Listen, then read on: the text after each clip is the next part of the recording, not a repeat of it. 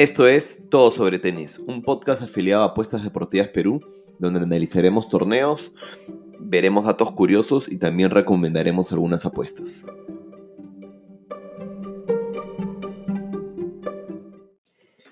Hola, ¿qué tal familia? De nuevo estamos en, un nuevo capítulo de Todo sobre Tenis podcast y la verdad que muy feliz, ¿no? Eh, muy feliz porque ya es cuarta semana consecutiva en la que en la que acertamos el campeón del torneo. La semana pasada hemos tenido tres torneos ATP 250 y creo que hicimos bien en quedarnos con eh, solo los posibles campeones de, eh, de Amberes, ¿no? La verdad que ya son cuatro semanas, repito, creo que el trabajo y la dinámica en la que estamos, en la que estamos eh, jugando, ¿no? De, de hacer un capítulo semanal, analizar todos los partidos, eh, ver el estado, ver qué sucedió el torneo anterior, el del año pasado, eh, nos, está, nos está dando frutos, ¿no? La, verdad es que no es que sean ganancias así increíbles porque estamos yendo y estamos apostando a dos o tres jugadores por, por, por fecha, pero sí nos ayuda a, como les dije, como vengo repitiendo, uno, a vivir el torneo durante toda la semana hasta ahora, a menos que pierdan todas nuestras opciones en primera ronda que no ha pasado. Dos, también que a, terminar arriesgando un poco menos, ¿no? Porque, por ejemplo, hoy día tuvimos final, ya no se apostó porque uno de nuestros jugadores está en la final y así ha venido sucediendo semana a semana, ¿no? Empezamos hace cuatro semanas con, con el verdazo de Pablo Carreño, eh, a cuota 17. Luego acertamos a Tiem en, en Pekín, eh, aceptamos a Djokovic en Japón, que al final, bueno, no lo recomendamos, pero lo, aceptamos. La acertamos, perdón. Luego la semana pasada fue eh, Medvedev en, el Masters 1000 de, de Shanghái y esta vez con Murray, ¿no? De hecho, las lecturas de ese torneo de Amberes no fueron las mejores, siendo 100% honestos, ¿no? Porque nuestras otras opciones habían sido Gofan, que se fue en primera ronda, una primera ronda terrible. Este, Songa que se fue en segunda ronda contra Simon y Monfils que también se desapareció en primera ronda, ¿no? Eh, la verdad que nada, es trabajo con un poco de suerte y muy buenos resultados, ¿no? De hecho, en otros torneos hicimos bien de abstenernos, ¿no? Porque al final, no sé, en Rusia, en, Rusia sí lo hubiésemos acertado, ¿no? Porque nuestras opciones eran Medvedev, Kachanov y Rublev. Y ha terminado ganando Rublev, pero sin embargo, si es que hubiésemos hecho capítulo un poco más tarde, eh, nos hubiésemos enterado de la baja en Medvedev. La verdad que ese hubiese sido podido, esa pudo haber sido otra historia, ¿no? Porque Medvedev en verdad se pagaba nada no vale la pena jugar ese torneo. Y bueno, y en Estocolmo, este, en Estocolmo sí una de nuestras opciones fue Shapovalov, pero la verdad que eh, era el que nos quedaba como con, con menos seguridad, por decirlo así, ¿no? Así que nada, ese es, un poco el resumen de la semana pasada. Han habido tres torneos ATP 250. Feliz, o sea, contento por Shapovalov que gana su primer título. De hecho, la cancha. La cancha era. Y le caía muy bien al estilo de juego que tiene él. No tuvo rivales tampoco tan fuertes, ¿no? Pero igual, igual eh, ha terminado ganando bastante bien. Por otro lado, Rublev también, con Manarino. Y, bueno, y Murray, que lo de Murray ha sido épico, ha estado break abajo en los dos, en los dos sets. Este, y pucha, es algo que yo creo que ha terminado desquiciando a, a, a Babrinka.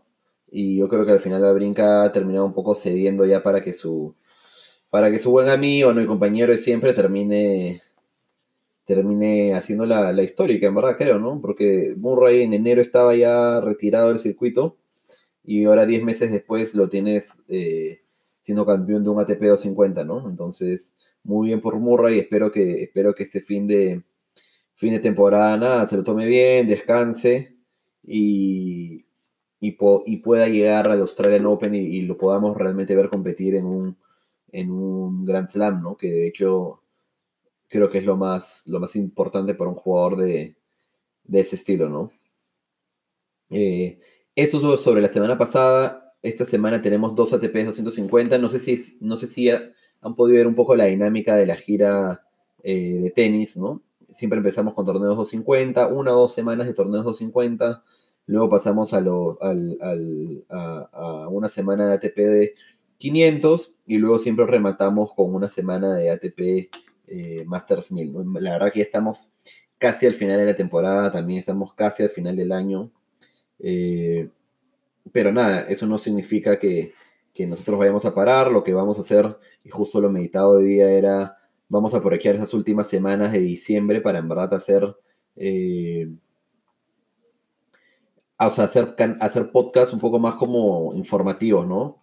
Eh, hacer podcasts un poco más informativos y, no solo eso, poder también lo que les comenté en una de las primeras semanas, tratar de hacer eh, algunas entrevistas, ¿no?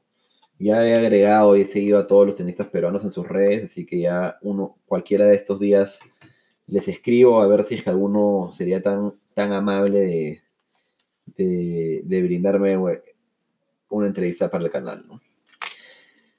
Pero bueno, fuera de eso, vamos, vamos ya a analizar el torneo, ¿no? Eh, vamos a empezar por, yo creo que vamos a empezar por Basilea. Eh, el ATP Basilea, nada, en la casa de Roger, obviamente, de su majestad, ¿no? En Suiza. Roger también fue el que lo ganó el año pasado. Eh, y lo ganó en una final contra Copil, que Copil es un jugador regular, ¿no? De buen saque pero que se está jugando la vida en ese torneo por la cantidad de puntos que defiende, ¿no? Lo único que juega a favor de Coppel es que ha hecho una semana muy decente este, en Amberes, perdiendo contra Murray. Eh, en un partido en verdad bastante ajustado, un partido que Murray tuvo ganado ya y que se le escapó y, tuvo que terminar ganando en el, tercer set de forma bastante ajustada, ¿no? Entonces, eh, nada, lo bueno, lo bueno de esto de Copil es que ya viene con ritmo, las canchas no son tan distintas, evidentemente, y tiene que realmente darlo todo, eh, porque llegar a la final en este torneo va a suponer, eh, si es que Copil termina realmente retrocediendo en el, circuito y qué tanto, ¿no? Entonces, bueno, la verdad es que no sería eso igual ninguna catástrofe, ¿no? Le pasa un montón de, le pasa a un montón de jugadores que que simplemente eh, no pueden defender los puntos del año pasado y, bueno, tienen que buscar eh, opciones en otros lados, ¿no? Y solo como un paréntesis aparte, estoy grabando esto domingo por la tarde. Pucha, tenía una super combinada, una fanbet que había hecho, ¿no? De en verdad 100 dólares para 250 y solo me faltaba el Milan y el Sevilla y al Milan le han empatado en el minuto 92 y el Sevilla acaba de meter 1-0 en el 86. Maldito Milan. Pero bueno, eh, no pasa nada. Era un stake súper bajito para una fanbet de esas de, fin de semana, ¿no? Como para pasar, como para pasar el día. Entonces, nada, yendo a la fase previa ya de Basilea, eh, los clasificados de la fase previa han sido Gohowicz, Popirin, el australiano del cual ya hemos hablado muchas veces. Tenemos un partido pendiente entre Veransky y Barrer y el boliviano Hugo Delien. De hecho, el, boliviano Hugo Delien le ha ganado a Nishoka eh, para clasificar. Fue un partido que estaba viendo en live en la, en la mañana. Delien salió cuota 5, 50, casi 6. Y lo ha terminado ganando bastante sobrado más por un poco de mente de Nishoka, ¿no? Si Nishoka hubiese estado en su mejor nivel y sin las lesiones en las que está, yo creo que Nishoka era un fijo. Pero cuando ya veía el partido, porque de hecho fue, me levanté y fue una de las. O sea, prendí el cel, abrí, abrí la compu, chequeé y, me puse a ver un rato el partido. Era para meterla de Lien de hecho, lo iba a hacer cuando dio 6 a 5 y lo terminó rompiendo del inmediatamente. Ahí ya la cuota había bajado porque evidentemente la diferencia de niveles no era tan amplia, ¿no? Pero igual la cuota estaba como en 3.75, 4. Así que bueno, nada, era solo lo comentaba. Eh, igual mm, Delien debería de perder en la siguiente ronda y vamos ya a eso, ¿no? Vamos al cuadro, vamos al cuadro principal. Como mencionábamos, Federer defiende eh, título, ¿no? Federer es primer cabeza de serie.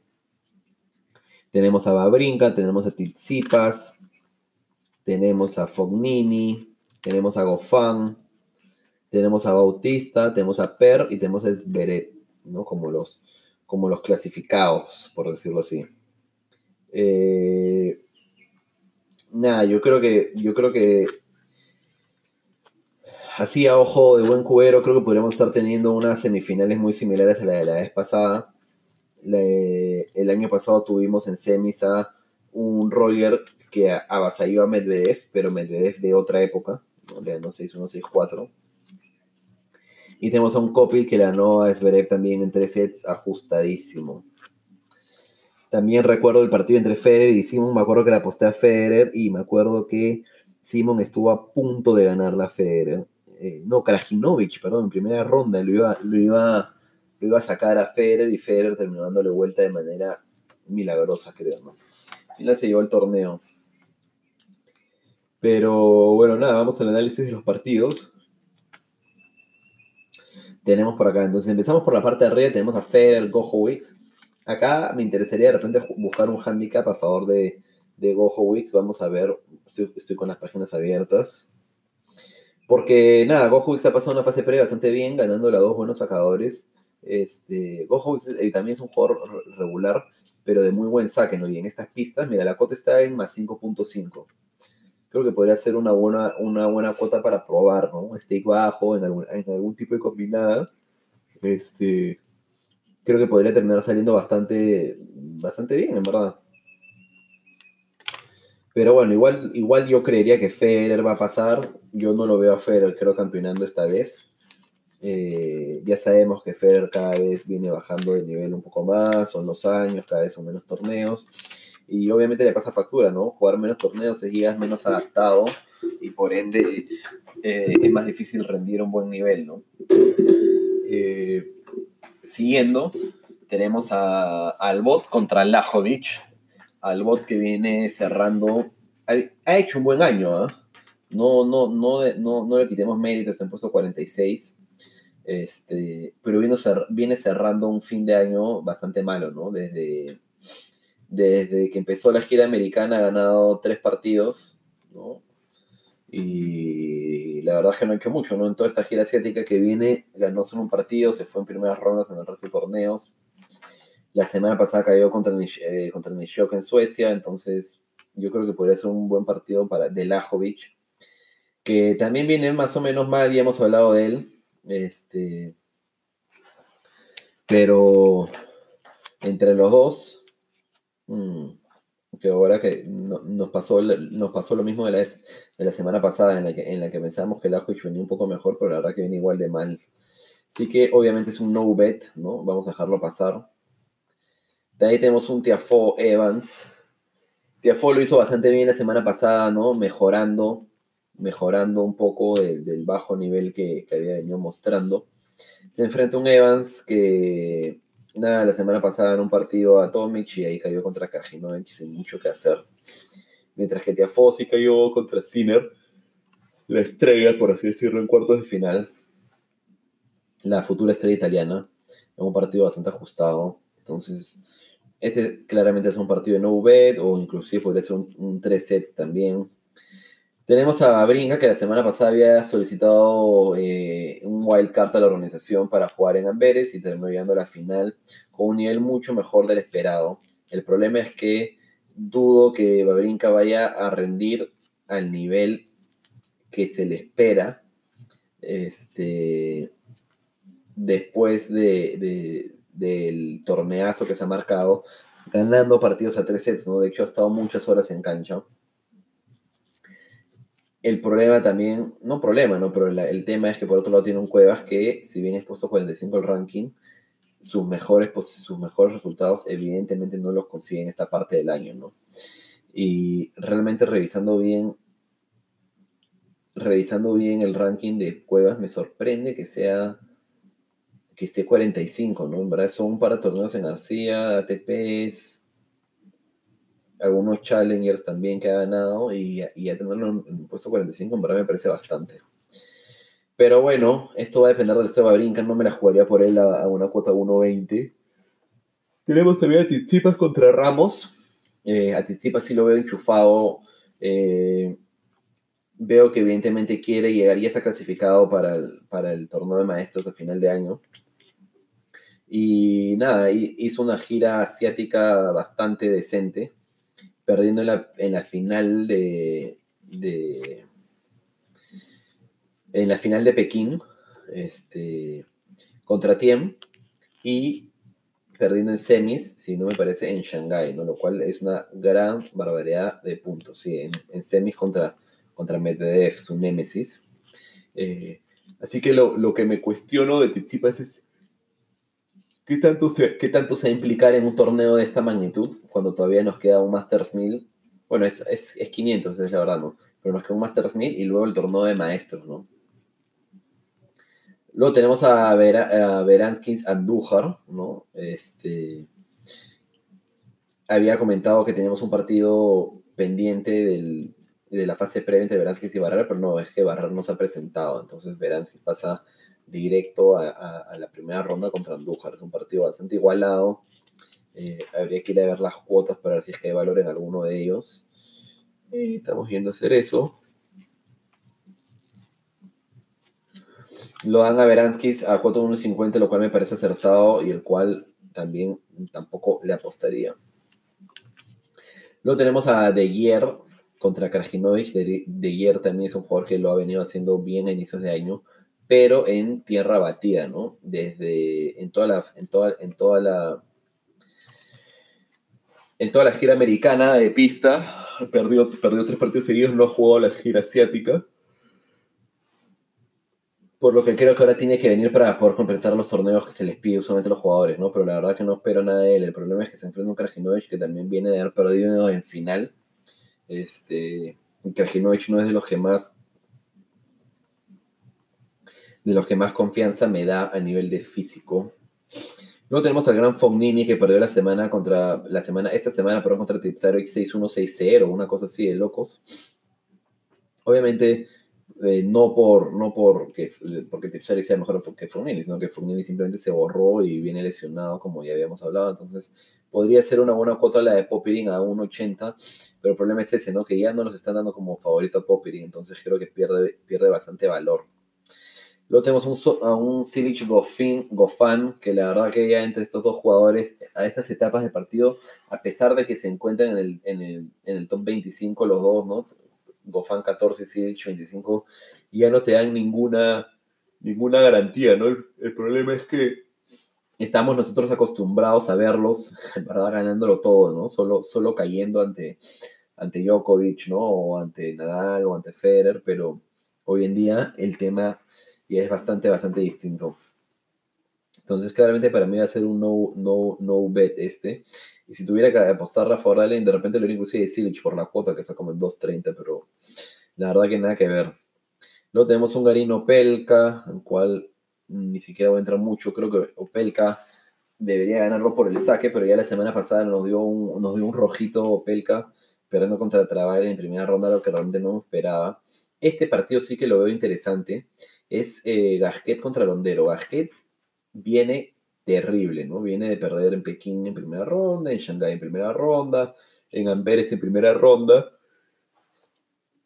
Y habíamos mencionado que Gasquet lo han dicho varias veces, solo está esperando que se acabe, que se acabe la temporada, ¿no? Gasquet es un pro y Gasquet es un muy buen jugador, pero que ya tiene su edad. Este, tampoco le podemos exigir, tampoco le podemos exigir mucho, y yo creo que la verdad que a él tratar de avanzar en un torneo como este no, no debería suponerle, este, o sea, no debería ser como, eh, ok, ¿no? Es un jugador que lleva 15 años eh, jugando, por lo que yo creo que la apuesta de Richard Gasquet ganar el partido sin perder un set a 1.61 es una muy buena apuesta. Porque dudo que si Gasquet lo gane, lo gane 2 a 0, ¿no? Bueno, familia, esto suena raro. Estábamos hablando justo de Gasquet y Londero. Y nada, ya había grabado todo el podcast y cuando me doy cuenta y estaba juntando las partes, se me habían borrado los últimos 10 minutos del análisis de Basilea, así que voy a continuar sobre eso. Creo que se desconectó, creo que se desconectó y se conectó el, el micrófono. Pero bueno, nos habíamos quedado en Londero y Basquet. De ahí tenemos un, un Copil contra Bautista, un partido complejo, ¿no? Porque Bautista está, buscándose, está buscando entrar al, al, torneo de maestros de fin de año, sin embargo no lo ha hecho bien en la gira asiática, donde inclusive se retiró en uno de los torneos. Y tenemos a Copil, que ya mencionábamos, que defiende final y defiende, se está jugando la vida prácticamente, y esta es una cancha que se adapta perfecto a su super saque y, y volea. Entonces, este es, un, este es un partido en el cual de repente podríamos estar buscando algo a favor de Copil, ¿no? Algún que se lleve un set o un handicap por el estilo. Luego tenemos a Per contra Laxon, que es un partido que ni voy a tocar ni mirar. De Per ya hemos hablado todas las semanas, no sabemos a qué, a, qué se juega estas últimas semanas, entonces mejor quedarnos fuera. Struff Kepmanovic también. Kepmanovic viene haciéndolo ya muy mal, creo que tiene 18 años. Eh, ha conseguido un super ranking, pero ya los últimos dos o tres meses está de capa caída y Struff en el torneo pasado empezó con una victoria, con una buena victoria, pero luego acabó también cediendo, eh, haciendo un partido bien, bien malo, ¿no? Entonces ese es un partido a dejar de lado. Luego tenemos a Demiñaur contra Delien. Delien, pucha, justo cuando desperté estaba jugando contra Nishioka y quise apostarle a Delien 4 a 4 porque Nishioka estaba con problemas. No lo hice, este, y terminó ganándolo de Lien. Pero debería perder con Demiñaur sin ningún problema. Y también tenemos a, el último partido es Zverev contra Fritz, el cual Zverev creo que debería ganar sin ningún problema, ¿no? Entonces, haciendo un poco ya el análisis de quiénes deberían llegar a semifinales, que es el que siempre hemos venido haciendo, yo creo que Federer inicialmente no me da buena espina, ¿no? Pero una vez que hemos visto ya toda la gente que se encuentra en su lado del cuadro, debería de llegar mínimo a semifinales, ¿no? Y, justo leía la estadística que creo que ha llegado a las últimas 12 finales en este torneo, eh, de las cuales ha ganado 9, una cosa así alucinante, ¿no? Este, entonces, mira, tendríamos a Federer en octavos. Luego le gana Albo Tolajovic, lo, lo tenemos en cuartos. Luego se debería estar enfrentando a, por ahí que a Brinca, si le da la vida. No creo que le gane a Brinca Federer en su casa. Entonces lo tenemos a Federer, yo creo que lo tenemos a Federer en semi sí o sí, ¿no? ¿Quién más podría llegar a esa semi? Fognini ni hablar, Popirin ni hablar, De Yere ni hablar, Krajinovic ni hablar, Beranskis ni hablar, Andújar ni hablar, Ramos ni hablar, así que creo que Tizipas, si se implica un poquito, tiene un camino plácido a semifinales, ¿no? Entonces podríamos tener ahí un Tizipas Federer en semifinales. Y por el otro lado del cuadro, ni Gofán, ni Silic, ni Bautista, ni Copil. bueno, por ahí de Miñaur podría ser, ¿no? El único que me da garantía es, Ver, es, es Porque Zverev, su, su, segundo partido a ser más difícil con Demiñaur. Si Zverev cumple con Demiñaur, debería estar llegando a semifinales también sin problema. Este, entonces, lo que vamos a hacer es, justo estaba viendo las cuotas, y lo tenemos a Federer a 2.37, a Tsitsipas 6.5 y Zverev a 7 voy a jugar cuatro unidades, ¿ya? Dos en Federer, una en Tsitsipas y una en Zverev. Si Federer gana, no ganamos nada, ganamos 0.74 unidades, ¿no? Como, ese es como para cubrirnos. Pero si Tsitsipas y Zverev ganan, ahí sí ya la ganancia estaría un poco mejor, ¿no? 2.5, 3 unidades. Este... Yo creo que esa es, en verdad, ¿no? O sea, si Federer ganara, ¿no? Es que no, no quiero ir solo con Federer por lo, que les digo, ¿no? Cada vez lo veo un poco mejor, cada vez... Yo creo que con Federer cada vez se aplica más eso de lo que pasó en el pasado no es sinónimo de lo que va a pasar en el futuro, ¿no? Dado que cada vez son más los años, cada vez son más los torneos, este, y su nivel cada vez es un poco eh, menor, ¿no? A pesar de que sigue siendo evidentemente el rey. Así que nada, yo creo que nos vamos a quedar con eso eh, del lado de Basilea. Van a ser cuatro unidades donde evidentemente el potencial está en que Tsitsipas y Zverev eh, ganen, ¿no? Si, si Federer lo hace, nada, no pasa nada, ganamos una unidad, un poquito menos, y ya está. Así que nada, seguimos, seguimos con Viena ahora. Eh, repito, ¿no? Todavía no apuesten si es va a seguir la Basilea porque vamos a ver Viena y nos vamos a decantar por uno de los dos torneos eh, para no arriesgar tantas unidades. Entonces, Viena lo ganó el año pasado, Anderson le ganó en la final a Nishikori. Anderson no viene jugando hace meses de meses por lesión. Eh, se supone que reaparece el próximo año. Eh, y Nishikori viene también un poco desaparecido ¿no? en los últimos meses. Me parece, ahorita estamos viendo el cuadro, que ni siquiera va a jugar ese torneo. No, no va a jugar ese torneo, entonces por lo cual va a estar perdiendo también una buena cantidad de puntos. Para saber, las semis del año pasado fueron Kukushkin Nishikori, así para ver quiénes más defienden buena cantidad de puntos, ¿no? Kukushkin y Kevin Anderson contra Verdasco. Un poquito más atrás, ya cuartos de final, otros que podrían ser interesantes serían Tiem, que perdió en cuartos, Monfils, que perdió en cuartos, o Borna Koric, que perdió en cuartos, o Fuxovic, ¿no? Así que ya sabiendo lo que pasó el año pasado, vamos a ver el cuadro de ahora. Tiem sigue siendo el primer clasificado. Ya hablamos de Tiem que ganó el torneo en su país, este Kitzbühel en Arcía, antes del US Open, antes de la gira asiática, ah, perdón, antes de la gira americana. Y luego lo, volvemos a tener como primer cabeza de serie en un torneo en su país, ¿no? esta vez en Viena, capital de Austria. Tiene una, una primera ronda complicada contra Songa que ha recibido un wildcard eh, de la organización. Y de hecho estoy viendo, estoy viendo este torneo bastante más complejo que el de Basilea por los nombres mucho más reñidos que los de Basilea. Ya a ojo, así al ojo creo que eh, no vamos a quedar con los de Basilea, pero vamos a ver un poco más, ¿no?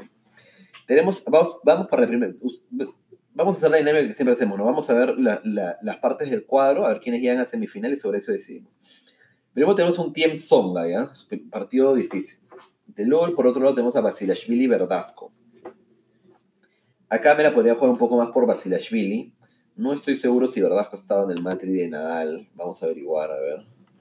Verdasco, matrimonio, Nadal. Creo que no, creo que no fue invitado. Este. Ver. No, sí.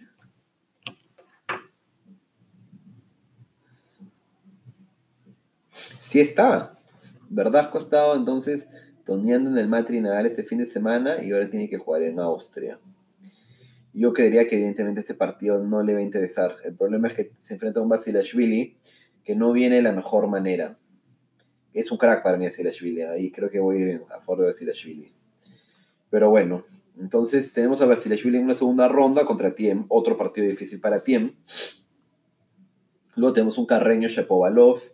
Los dos, bueno, Shapovalov viene de campeonar. Carreño viene de eh, hacer un buen torneo igual, perdió en semis, en un partido muy ajustado. Y, y también eh, en Shanghai también llegó a semis y, ganó Chengdu, ¿no? Viene con un buen final de temporada donde lo está dejando todo Carreño. Es un partido entonces de hecho bastante complicado, ¿no? Porque tienes a un campeón que debería llegar un poco más cansado y tienes a un Carreño que lo está haciendo bastante bien. Luego tienes a Kukushkin contra Koric, dos jugadores que hoy no me dan ninguna señal, ¿no? Koric viene tres partidos perdidos seguidos en la gira asiática. Eh, solo, ganó en, solo ganó en Suhai, solo ganó en Suhai este, a un jugador casi desconocido como Wu, pero después nada. Y Kukushkin también viene una, de unas últimas semanas bien raras, ¿no? San Petersburgo ganó para partidos, en Asia no mucho, y ahora en Moscú ganó un partidito y perdió en segunda ronda. Entonces, es el típico partido cual es mejor quedarse alejado. Luego tenemos a Berretini contra Edmund, el cual Edmund ya está de capa caída, no gana un partido hace Uf, mira, desde Montreal, que no gana. En Montreal le ganó a Kyrgios, porque Kyrgios se dejó ir. Eh, y desde ahí no gana un partido. Son 6, 7, 8 partidos casi seguidos perdidos por Edmund. Entonces, podríamos estar teniendo a Tiem contra Songa en octavos, después en cuartos contra. Perdón, en 16 contra Songa, en cuartos contra Basilashvili, en octavos contra Basilashvili, en cuartos contra yo creo que Chapovalov o Carreño, uno de estos dos. Yo creo que ellos sí les ganaría. Y en semifinales tienes todavía, ¿no? no sabemos que Berrettini le gana a Edmund, tienes un Dimitrov de Sumhur que debería ganar Dimitrov, aunque también parece que lo del US Open simplemente fue una pincelada de, suerte. Tienes a Chung contra Raonic que reaparece después de tiempo y tienes a Rublev contra Aliasim, un partidazo de las estrellas jóvenes del momento, ¿no? Este, complicado, complicado torneo. Eh, complicado porque todos tienen algo, ¿no? Dimitrov no gana nada desde el US Open, Dusumhurn no me da ninguna, o sea, sí ha clasificado, le ganó a Harry y a Bublik, pero no, no he visto esos partidos, ¿no? Pero de hecho esa victoria contra Bublik debe haber sido súper rara. Este, Sí, pues no, la verdad que no, No me dan confianza ninguno de estos. Raonic no juega desde la gira americana, también me parece. Está en el puesto 30. Raonic solo jugó Montreal y después no ha jugado nada más. Jugó la Labor Cup, ¿no? Obviamente por la platita, pero no ha, no ha hecho nada. Así que hay que ver en qué estado está. Chun tampoco, ¿no? Chun viene regresando. Luego tenemos a Pela contra BDN. Beden, nos, dio un buen verde ahora. También tenemos a Feli López contra Simon. Qué raro, ¿no? Ahora que me pongo a pensar, Feliciano López también está invitado al, al, al Nadal. Este, sin embargo, estuvo jugando. Estuvo jugando, cayó contra Brinca. Bueno, cayó contra Brinca en primera ronda, es verdad, ¿no? De hecho, tuvo tiempo. Eh, pero bueno, ahora se enfrenta a un Simon que lo hizo bastante bien. Eh, ganando un par de partidos buenos a Darcy, obviamente que ya estaba casi retirado, pero perdiendo como brinque en tres sets, también le ganó a Songa. Hay que tener en cuenta eso, no es, no, es, motivo como, ah, si fuiste al matrimonio de nada voy a apostarte en contra, ¿no? Pero es algo a tener en consideración. Luego tenemos a un Sinner, Colschreiber, Colschreiber eh, podría ser una buena cuota la de Sinner. Colschreiber viene, ha mejorado un poquito, ¿no? Pero tampoco, tampoco tanto, o sea, ha ganado un par de partidos de quali, eh, le ganó a Herbert, que está casi retirado, pero como que fue un partido que debería haberlo ganado. Col Schreiber tuvo como 7 match points, me parece. Y pero contra un Sinner que ya está casi, está muy a puertas de entrar al top 100, si es que ya no entró con la actualización de mañana. Luego tenemos a Monfils Novak. Este es un partido realmente para ver en qué condiciones va a venir Monfils, porque ya no se sabe qué es lo que va a hacer. Schwarzman Herbert Querry Manarino, Fuxovic Sonego y Hurkax Kachanov. Kachanov lo hizo terriblemente mal, lo hizo en, el torneo de su país, la verdad. Malero que haya perdido con Sepi. Y enhorabuena a los que le apostaron a Sepi.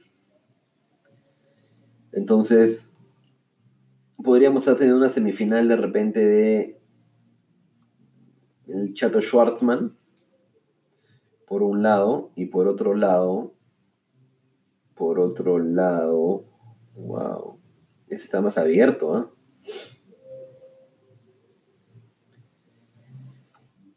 Ya, un poco analizando bien, el, la, semifinal de, un lado del cuadro me queda bien complicada, ¿ya? Porque mira, Kachanov no lo veo, a Hurkax tampoco, Sonego, Fuxovic, Querry, Manarino, Chato Schwarzman puede ser, Monfils no lo creo, Novak, Sinner, Colchorriver, Feliciano López, Pela, Bedén.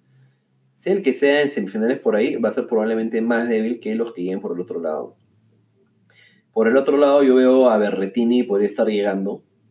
A Berretini y a Tiem, y al mismo Tiem. Entonces, si nos vamos a dar las cuotas, ya para dar por concluido este episodio, tenemos a Berretini a 9 y a Tiem a 9. ¿No? Entonces nos vamos a jugar 0.5 unidades a estos dos jugadores. Eh, Tiem, Tiem y Berretini. Berretini. Tiem está a 7, Berretini está a 9. Y nos vamos a jugar.